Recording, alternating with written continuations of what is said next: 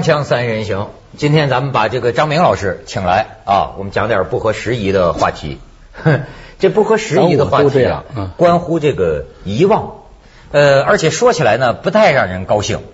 比如说，你知道最近是有一个新闻，才让我一下子想起来，原来中国今年发生过地震，本来好像都被奥运呢什么的事都想别的去了，突然发生一个新闻，我觉得很凄厉的一个事情，就是北川。北川县的农办主任，原来的农业局长叫董玉飞，这么一个干部，自杀，自杀，而且这个自杀是很惨烈的，利刃割喉，这刀和绳索，这个自杀。然后说他自杀到底什么情况呢？就是有几种说法，一种说法呢说在当时就五幺二，他是大地震的亲历者、幸存者、救援者，就是当时地震把他砸的一身都是伤。他爬出来之后啊，因为他是农业局嘛，先这他是领导啊，先得管着这个局里救人，然后还领着解放军武警啊，跑到那偏僻的地方去去救人。到最后两天之后，他的十二岁的独子啊，独子叫董壮，才上小学六年级，废墟里挖出尸体，就当时就感觉他就抱着他这孩子，就就说这个儿子我对不起你，儿子我对不起你。然后这一接下来呢，这几个月以来。就是大家就说没想到，就说北川的这个干部，你比如说国庆节咱们放假呀，没这假期的重建工作太繁重了，而且他是农业口的，这农办主任，你说我就突然间一下子想起来呢，他承受什么压力呢？九月二十四号，你说他这个北川这地方啊，先给地震，又给雷劈，嗯，二十四号就雷电这个暴雨，有的网友就拍下来，你你看看这个这个照片。就他遭遇什么，就是我觉得真叫屋漏偏逢连夜雨啊！就刚刚搭起的这个临建房板房里边又冲垮了，进水了，泥石流这些这些问题，然后呢，这直接就影响到这个呃农业什么春收啊、春播呀这些，所以他这个管农业口的。人说是不是压力太太大了？你看这都是这个北川，你看这是你说这灾民们刚刚住下这个临时简易的这个房，又没有家园。原来说北川县城要建什么地震博物馆嘛，建不成了。那整个泥石流把那个地震的遗址都给埋了，就这么个情况。嗯，但是他为什么自杀呢？就是说两个版本，一个说是工作压力太大了，再一个说就说承受着亲人故去的这种这种悲伤，是不是？但是更有人说证明了一个铁律，就是当年心理学家就说。大地震灾害发生之后半年的时候是自杀季节高峰期，没错。那他差不多正好就是这个半年左右。中这这个心理救援实际上没有跟上。嗯，当年就是说刚刚发地震的时候，我其实他们有人这个采访我就说，我说实际上这些丧子子就是丧子啊，就大龄丧子这些父母是最危险的啊，因为在中国你独子嘛，独子完了以后一旦上了以后，他就没有再没有了。再没有了，他又不是小，再再生一个。很多节育是结扎的，对，啊，就文化生活已经减掉，已经没有了嘛。你说你再怎么办，他就无法无法弥补。所以现在这网上还有人发帖子，就说咱们的老师说让这个干部什么舍小家顾大家，他说这也不太人道。就是说他自他们自己就是心理打击的重要的这个受害对象。老吾老及人之老嘛，幼吾幼及人之幼嘛。你不能说你把脚家舍了还能舍爱别人去，我这我一一直不同意。嗯，就是以以武诱及人之诱嘛。你要说就像就像那谁就管仲讲的，你他连自己孩子都不爱，他能爱他能爱别人孩子吗？啊，你这正是网上有些的这个言论对呀，就是道理嘛，其实道理是一样的。不利己，专门利人呢，就是说大公无私，就是就是反这个呃孟子的这个说法的，对不对？老老的这个说法。所以这次我看到宣传部门有总结，其实在表扬，说今年呢打了几个宣传上的这个赞誉。啊，就是大概是讲这个地震跟奥运，这个整体来说，中国的这个传媒呢，就是他们认为这两个是做的很好的。嗯，他们用赞誉来形容，这个是一贯的用法。宣传赞誉就是要总结表扬功，但是同时呢，我也看到我有个同行的钱理群就写了个文章，就是说。地震中间出现的这些优良的东西啊，咱们民族当中优良的东西、做法、精神啊，要把它制度化下来，要把它变成一些，就是地震期间的很多很多当时的很多很感人的很多事情，都不要把它变成一个应急的东西，要把它制度化下来。我我我这次就包括奥运期间，我就在想，哦，大家这样欢呼，没人在追究这个学校宿舍这个学校房子的倒塌到底什么？当时不是大家都说等灾难后期来处理吗？等后期来调查嘛，但是过了一些日子，这事儿几乎就没了。这个我倒是觉得，咱民族是真的健忘。这这个就是说，最近这个一些新闻界的朋友在一起聊天啊，说一件事儿很有意思，就是说，你看现在还有谁聊地震呢？说实在话啊，还有谁聊呢？而且就是说到，你知道在北川那边还有什么百日祭？因为他羌族啊有这个传统，就死人一百天的时候，又把那县城开放，大家去祭。但是呢，你看到了这个时候。好像其他的很多这个主流媒体啊，也没见有多大动静。但是你知道吗？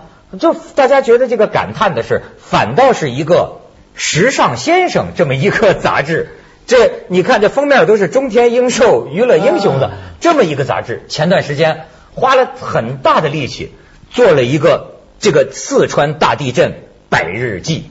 就是一张张的这个地震灾民的面孔，他们现在的这个生存状态，你可以看看他们发出来这个照片。你看这个长幅的照片，就说这些呃地震后的灾民，他们现在的这个生活问题，呃从脸上是不是能看得出他们的这个这个迷茫，是吧？就是说在这里边，他采访了一些这个地震当中的这些普通人。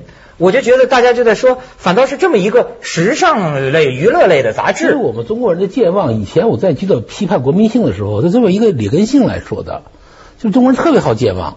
嗯，就历史上就是说，这我们我们就是很就是特别容易健忘。这个什么事儿呢？因为也就是说，只要是热，你其实我网上热闹也是这样的，很多事儿都是过几天啊，各领风骚没几天，完了，完了过去过去下一个，哎，大家扑扑。新闻界更是这样了，铺一个热点，再铺另一个热点。这个地震早过去了，谁还在铺这个热点？这早过忘了。我我那个时候地震的时候，他们不是说把那个传火炬啊，在在四川的这个时间延迟，延到就是在北京之前，你们记得吧？他本来应该是比较早的嘛。他把它，我当时在想啊，我想这个可能是做一个高潮处理。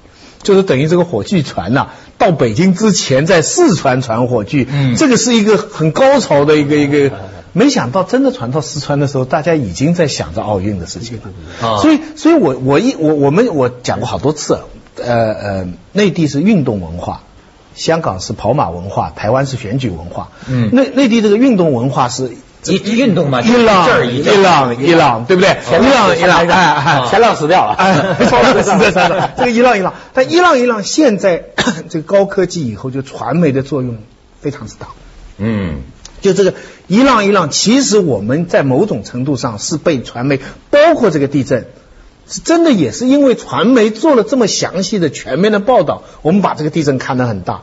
接下来这个奥运也是这么回事，所以其实传媒真的是那我们宣传战役，那我们传媒是跟着谁的呢？为什么司马光写《资治通鉴》？他就觉得这个你这个他其实中间他也没有说我去探讨什什么问题，我就把这个事儿给你给你列出来，就一个列出来通鉴嘛。对，我就让你老让你皇帝看，嗯，哎，但是你你列出来也没用。皇帝还是忘，皇帝还是该忘还是忘。你比如说像那个太监问题，都知道，像那个东汉灵帝、恒帝都知道信用太监，爹亲娘亲不是太监亲，亲好不好？没太监好。嗯，那刘备，刘备在西蜀建立政权的时候，他说：“我操，我真痛恨我的祖先灵帝、恒帝，痛恨于灵恒，这个任用宦官，嗯，曹操都混了，弄弄坏了，到他儿子那儿，哎，皇号又出来了，还是太监好啊。”还就是说容易忘，而而且呢，有些呢就似乎呃传媒也报道，但是你知道吗？呃，它是一种被忽略啊，还是说有些事情，你比如说矿难啊，太多了，一天好几起儿的话，是不是你这个人的思维啊也就跟不上，还是麻木？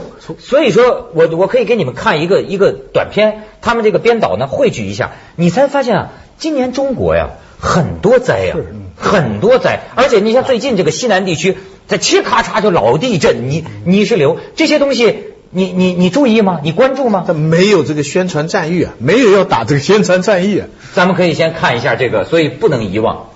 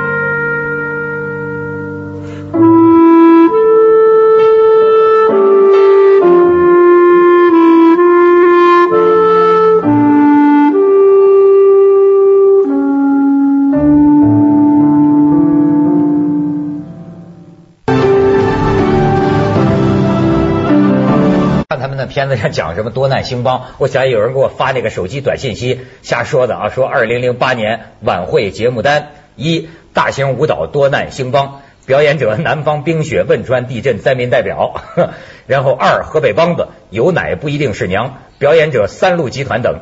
三豫剧我比窦娥还冤，表演者仲乃农。四晋剧谁不说俺风光好，表演煤窑及香坟部分受难者家属。小品华南虎来了，表演者周正龙和陕西林业厅等等等列列了很多，我就发现呢，他他他他这个还帮助人们不遗忘，帮助人们还记得发生过这些事情。最善良的解释呢是官方重视民意，而传媒呢如果在商业的驱动下。老百姓喜欢什么，我就多报道什么。嗯，然后呢，这这个是一个最良性的一个互动啊，所以这个大家关心的事情，大家啊，那么官方又注重民意，但是其实我们知道这中间有很多因素插进去。比方说，我最近我在香港看到那个消息，我不知道准确不准确。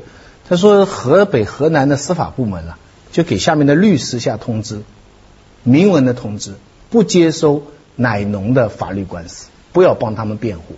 有这事吗？对啊，在香港的这个这个传媒这样报道。如果我希望他这个是假消息，嗯，好，我我也希望他假消息，跟周正龙的老虎一样。但如果是真的话，如果司法部门也这么来插一手的话，那这个有时候你知道，我我另外再举个例子，比方说文革，嗯，这个就是有选择的遗忘，对不对？这个是摆明了的，这个是个有选择的遗忘。香港报纸。登找出了一些情书，这个有有有，咱们可以看看这照片，这香港报纸这登的情书，哎，这也还挺漂亮啊。哎，这个女孩子叫周德祥，她在反右的时候，五八年的时候呢，五其实应该是五七年了，嗯，给一个男的叫罗丽萍的男的写了很多情书。所谓情书啊，其实那个时候都是前面红太阳万寿的这个这个讲很多这种政治的话，后面有一点点叫哥哥，后面妹妹这样有一点点。但这些信呢，就被当时的保卫科的人呢扣下了，扣下后面还有那扣下来还批批字，嗯，就是写的什么肉麻啦，什么什么什么，这种事情，其实，在那个时代过来的人呢，根本谈不上遗忘不遗忘，这是家常便饭，嗯，对不对？但是现在的网民啊，年轻一代他们看的反应，这个反而是我关注的。很多网民看了这个消息以后，上去就说说这个保保卫科这个人要把他找出来，要把他查出来。他说：“这个坏了人家的几十年的这个婚姻啊！他说这两哎，这两个老头老太现在应该七十岁了，他们这个几十年的这个姻姻缘就被他卡断了，而他这个侵犯人家的私隐啊，还有说讲了一大堆。”我心想啊，他真这些你现在的网民真是不知道他当时的环境，他根本不知道。当时这个保卫科的人也许有点偷窥私隐的快乐，但是更多的是资无产阶级的义愤。对呀，这这算什么事啊？他你说他他是他是正当的，他是正当的，对不对？他是正当的。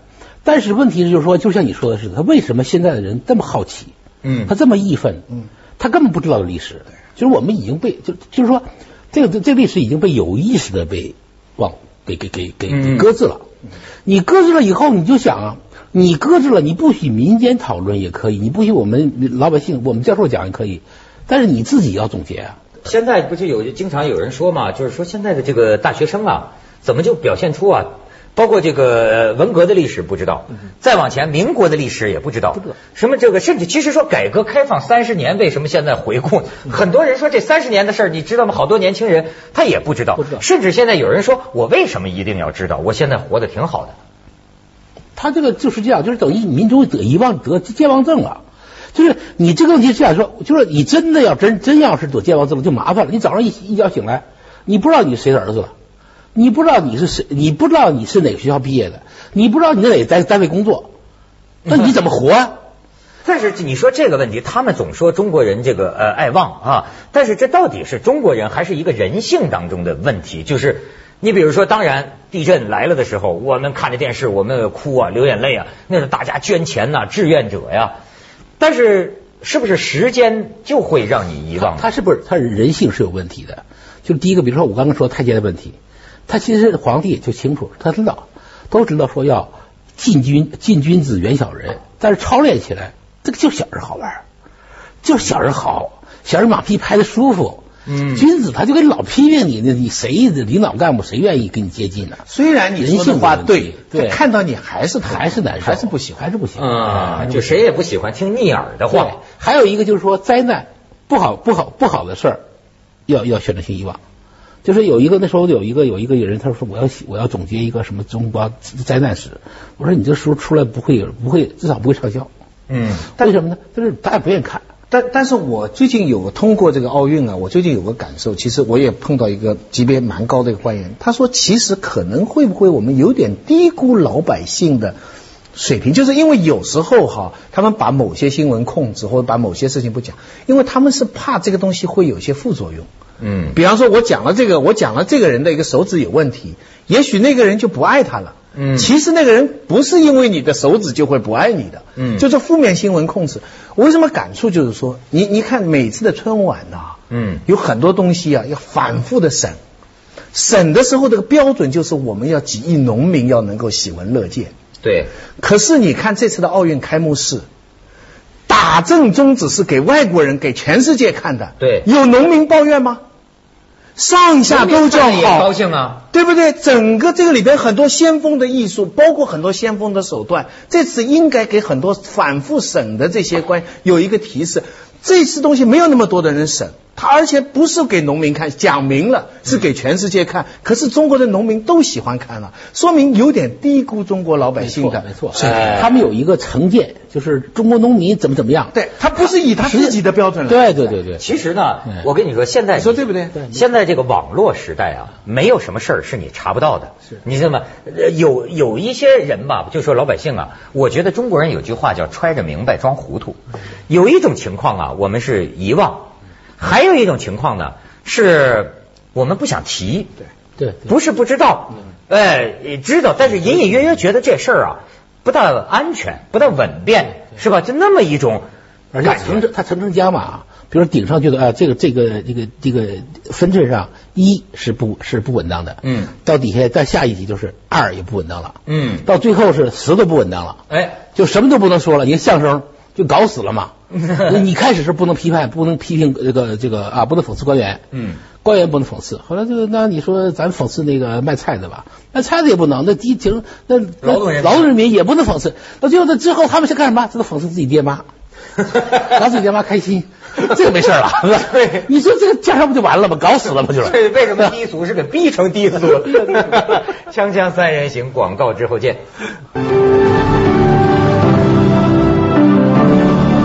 是有类似于说是民族心理这种东西，我就看你看这个咱们一般人聊天啊，就是我觉得是不是看戏？你看中国的人民几千年来都看戏，对吗？从农村到城城都看戏。这个戏呀，包括这个说书啊，包括这个传奇啊，对我们这个是 DNA 啊，我觉得影影影响非常深。你发现没有？聊天是什么呢？说好像我说的是地震，其实很多人的心里讲的是传奇。你明白吗？包括有些时候，呃，有些人说反日啊，或者什么。老实讲，我这在中国长大的人，我有时候看到一些言论呢，我心里第一个问题不是说他对不对，而是说您是真的吗？你知道吗？我常常就会，因为我很熟悉这样的一些人，他呀，你像王蒙老师说过，说中国人爱看热闹，对对吧？怎么着天塌下来都要看热闹，这种热闹心理就是他是一种，哎呀，他因为这个事儿很奇，呃，有时候让你哭。就跟你看电影一样，感动的你流泪，其实也是一种传奇，你知道吗？它不像是，比如说像西方那种很逻辑、很科学的这个思维啊，说这儿有一个问题，我们这个问题怎么办？一二三，三个月之后要见到结果，它不是这么一个科学的问题。即便说有些时候说灾难来了，我们感人，但那个感性的东西啊，它总是有起有伏的，对吗？这个人性是真的很奇怪，我不知道是不是普遍人性，还是我们的民族性。我一直觉得这个传递圣火到后面，尤其到四川啊，我以为在开幕式上会引起大家的眼泪啊，或者是激动。可是我注意看了一下，那个时候的画面放的时候，大家的眼睛都看着前面那个李宁在跑。画面跟在后面，没什么人看，那么激动人心的，所有这些地方跑的这个东西，这个人真是这么容易被新的东西所所所吸引到。嗯嗯嗯。所以这个这个，我觉得是共性，这个是共性，这是共性，这个不应该是公国民性。中国民性就是什么呢？就比如说你蹲那儿，你什么事儿没有，你往这个马路边上马路牙子上一蹲，你就往下看，一会儿就围一群人都围你看。别人都不知道你看啥，然后然后最后你得花很大的力气挤出去，因为人家不断的涌进来。是啊，这是我们，这是我们。就问题在于，就是说，你要是为了娱乐，呃，这这这个热闹一番之后，那可不当然，热闹过了就没人提了。他就是有有这么一，你说媒体也是媒体，不就是聊天吗？你现在像我们做节目，整天得想着有什么热门话题呀。最近哦，金融风暴了，美国那边了，就得谈经济啊。对，你这么都是跟着这个最新鲜的、吸引眼球的、最刺激的事情走的嘛。所以我们基本上不是帮凶就是帮闲，这 帮闲。你就对啊，所以为为什么这个时候人家说四川大地震，这不能忘了那儿的灾民生活问题还没解决呢。是，但是好像我们的注意力就在转移了，肯定转移了。你不可能的保持着注意住，不不可能把它盯那个地方。这是这做不到，这其实我觉得呃，这个不是中国革命性的问题啊，这这个，但是为什么要反复重复呢？其实也是为了当下的。